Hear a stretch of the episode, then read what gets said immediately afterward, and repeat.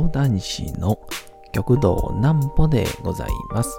皆様、1月の4日も大変にお疲れ様でございました。お休みの準備をされる方、もう寝るよという方、そんな方々の寝るをともに寝落ちをしていただこうという講談師、極道南歩の南歩ちゃんのお休みラジオ。このラジオは毎週月曜日から金曜日の21時から音声アプリサウンドクラウド、Spotify、Amazon Music、Podcast にて配信をされております。皆様からのお便りもお待ちしております。お便りは極道南歩公式ホームページのおやすみラジオ特設ページから送ることができます。内容は何でも結構です。ねえねえ聞いてよなんぽちゃんから始まる皆様の日々の出来事や思っていることなどを送ってください。ご希望の方にはなんぽちゃんグッズプレゼントいたしますので、住所、お名前はお忘れなくと。えー、いうことで、昨日ですかね、あのーまあ、正月休み最後だっていうことで、えー、昼からですね、あのー少し前に話題になりました、イカゲームっていうですね、ネットフリックスなんですけど、あれを、ちょっと、見ようじゃねえかっていうことで、えー、ちょっとご近所のお知り合いを誘いまして、鍋をつつきながら、イカゲームを見たんですが、めちゃくちゃ面白いですね。えー、ネットフリックスに関するお話。なんぽちゃんの明日は何の日？さて、明日が1月の5日でございます。なんかもう、さらりと1月のね、三が日も終わっちゃいまして、えー、どんどんどんどんと今年も過ぎ去っていくんでしょうから、あらかじめスケジュール決めとくのもありなんかもしれないですね。さて参りましょう。ドイツ労働者党が結成。1919年1月の5日、ナチ党の前身にあたるドイツ労働者党が結成をされました。当時ミュンヘンを中心に活動をしていた秘密結社の一つ、トゥーレ協会のメンバーの一人であったアントン・ドレクスラー氏の呼びかけによってドイツ労働党が設立後に当時ドイツ政府の諜報部員だったアドルフ・ヒトラーの演説力の高さを買い党員に引き入れたのを契機にドイツ国内第一党にまで成長していくこととなりました。あの映画でナチスが帰ってきたヒトラーでしたかね。こう昔にいたヒトラーがこうタイムスリップをして現代に来て現代でもこのヒトラーのもうさまざまなこの力というのを駆使しましてですね。もうこれでもかっていうぐらい覇権を握っていくというですね。まああの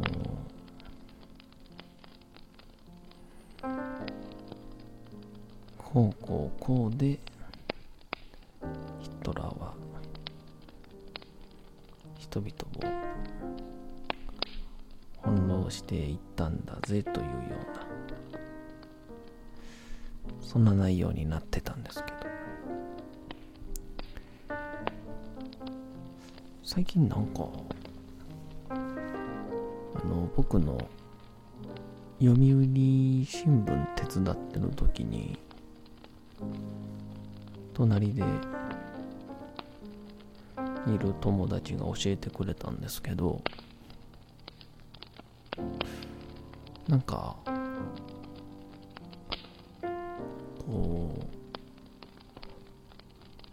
トラーの時代にインターネットがあったならっていう SF 小説なんですけどこの1月末に発売らしいんですけど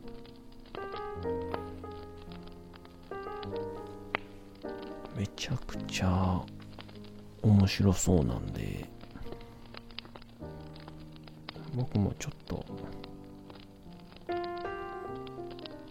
買うか悩んでるんですが。まあそんな感じで買った本がですね、えー、家に溜まりまくってますんで先にそっちから片付けないとなというような感じですが。そんな感じで昨日はですねえ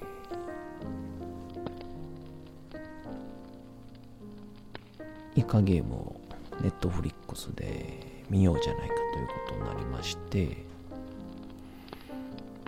あのー、ネットフリックスに Amazon プライムは入ってたんですけどネットフリックス入ってなくて。で前回その無料期間みたいなやつで全裸監督ですね、全部見終わりまして。で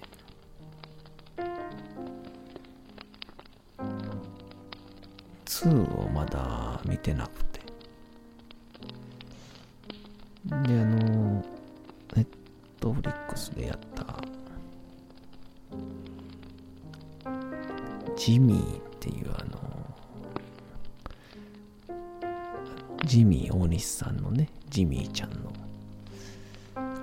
生い立ちをやったというジミーを。その2つしか見てなかったんですけど。で今回劇団ひとりさんが作ったあの浅草キットがですね公開されるっていうことで。まあネットフリックス入ってないからどうしようかなっていう感じだったんですけどあまりにもちょっと世間の評判がすごすぎて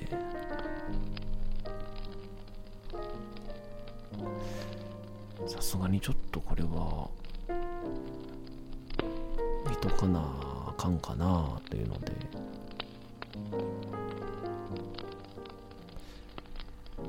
まあ900円ぐらいからまあこんなんもちりつもなんでしょうけど払うかと思って、して。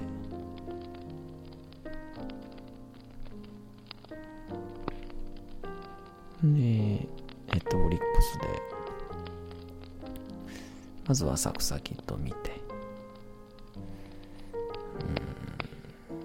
うん。めっちゃくちゃ良かったですね。まあ僕はもたけしさんもそらねえ好きか嫌いかで言ったら好きなんですけどたけしフリークと言われるたけし信者と言われる人と比べたらそんなたくさん知ってるわけじゃないのであとは言いつつも大変感動しましてその流れで一時すごく話題になった韓国のイカゲームをちょっと見てみたいなっていうので、まあ、せっかくやからちょっと鍋でもつつきながら見ようと思ったんですけど一人でこう鍋って作ると食いきれないんですよね、まあ、なのでちょっと誰か呼ぼうってことでまご近所の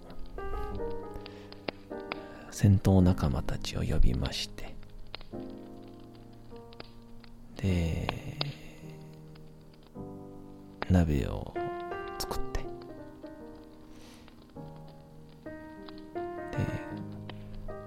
おいでおいでっていうのでイカゲームを見始めましてですね。で1時間あるのかな？一作。それが全部で、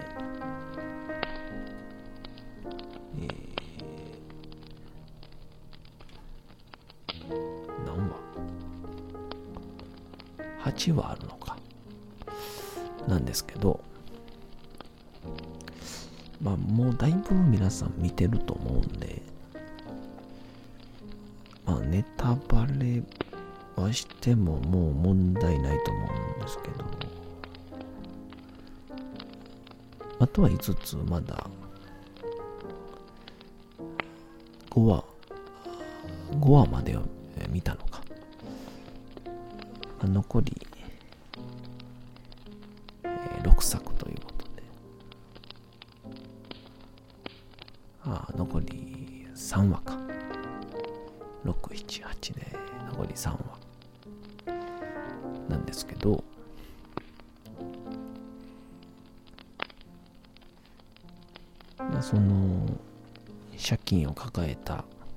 人公が、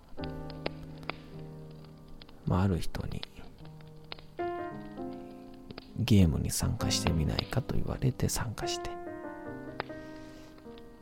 そしたら同じ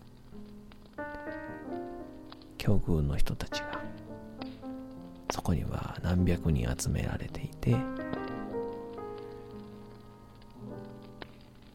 でそこで何をさせられるかと思ったら日本でもおなじみのだるまさんが転んだをさせられると。でだるまさんが転んだで動いてしまったら罰ゲームとして撃ち殺されるというですね。ちょっとグロテスクな部分もあるんですが。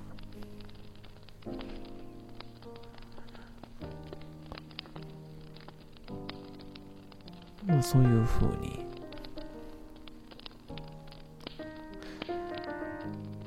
いろんなゲームをさせられるでその中での人間模様が団体の人間模様がありつつその一人一人にもいろんなバックボーンがこうあってでそのバックボーン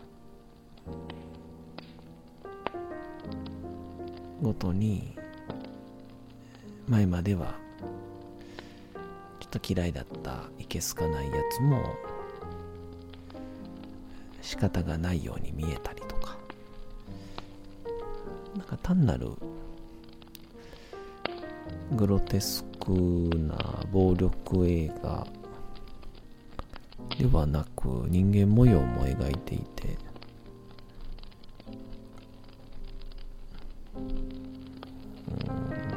すごく面白かったですね。えー、大変良かったです。あとは言いつつ、あと3は残ってるので、まあ今週の土日にでも空いた時間に見ようかなと思っております。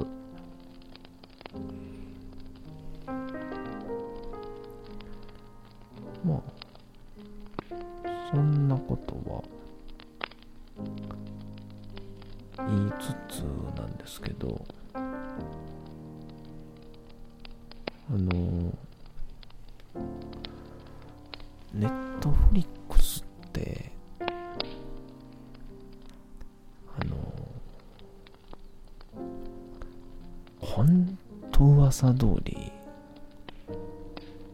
次から次へと見ちゃいますね。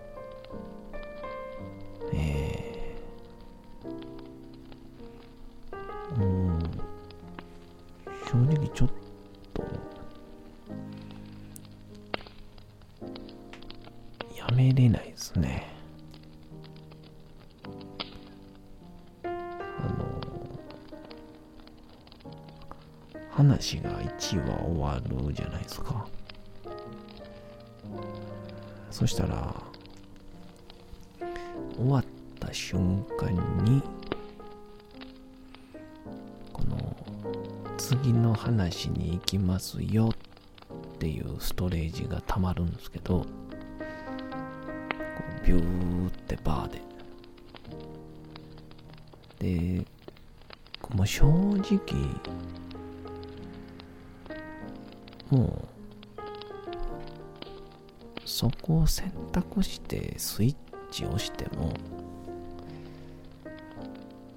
絶対間に合わないんですよ。そのぐらいのスピードで動くんですけど。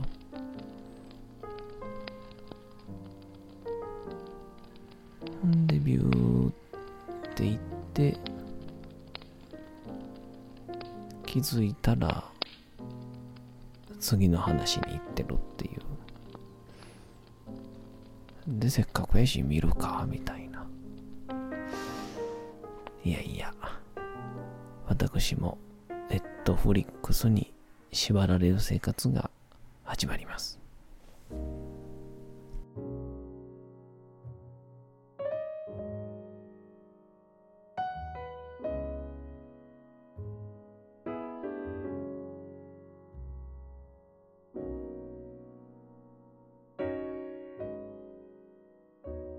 さて、時刻はうとうと朗読会の時間となりました。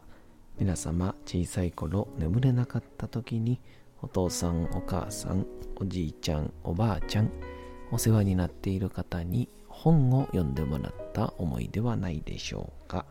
なかなか眠れないという方のお力に寝落ちをしていただければと、毎日様々な物語、小説をお届けしております。さて、えー、本日もお読みしますのも小説吉田松陰でございます。さあ吉田松陰がいよいよアメリカの軍艦に乗ったんですけども、えー、帰れと、えー、とにかく出ていけと言われるんですけどそんなことをしたら捕まってしまうと、抵抗するんですがいかなることになりますやら。どうぞ本日もお楽しみください。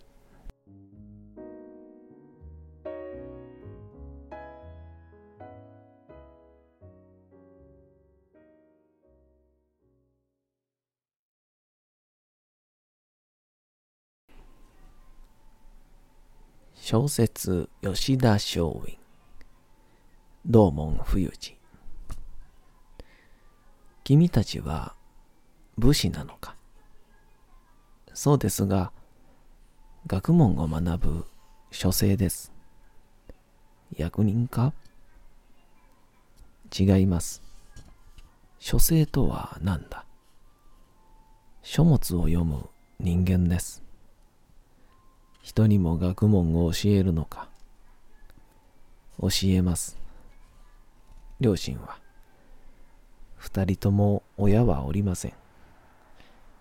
いつ頃江戸を出たか。3月5日です。私を以前から知っていたのか。知っております。どこでやったのか。横浜あるいは下田か横浜でも下田でもあなたをお見かけしました。しかしウィリアムズはだんだん疑り深い表情を深めていった。ポツンと言った。私は君たちを知らないよ。そして改めて聞いた。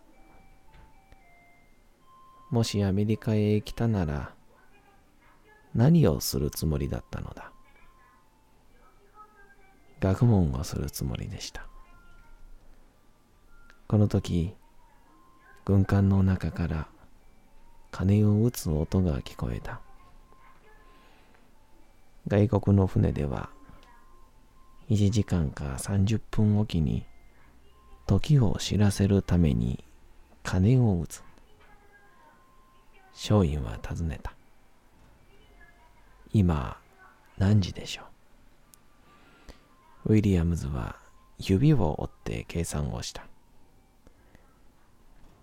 日本人に分からせるための工夫だ。松陰はウィリアムズに言った。お言葉に従って戻ります。私たちの願いが聞き届けていただけないようですから、その手紙を返してください。これは記念に取っておきたいとなが。と言ったが、松陰は強引に返してもらった。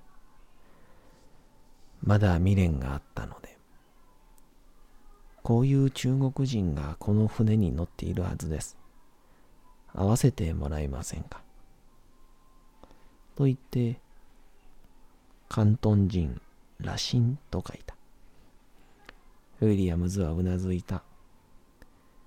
羅針はこの船に乗っている。しかし彼は寝ている。起こすわけにはいかない。あなた方は来年も来ますか？これからは毎年来ることになるはずだ。この船も来ますか？それはわからない。他の船が来るかもしれない。松陰は暗い海を見ていった。我々の船はどこかへ流れていってしまいました。戻るに戻れません。どうすればいいですか？こっちで船を用意しよう。それに乗って戻りなさい。ウィリアムズは船員に命令し、バッティラを降ろさせた。バッティラを漕ぐ船員にウィリアムズは命令した。岸つける前に、この人たちの流された船を探してあげなさい。いろいろと品物を残しているようだから、と言ってくれた。ウィリアムズも、流れた船の品物が下田奉行所にでも見つかったら、罪に問われるということを感じていたのである。その意味では、ウィリアムズは親切であった。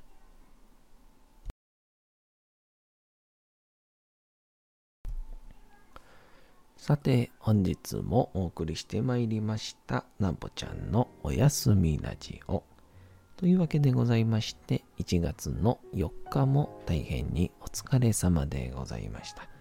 明日も皆さん、街のどこかでともどもに頑張って、夜にまたお会いをいたしましょう。なんぽちゃんのおやすみラジオでございました。それでは皆さん、おやすみなさい。すやすやすやーん。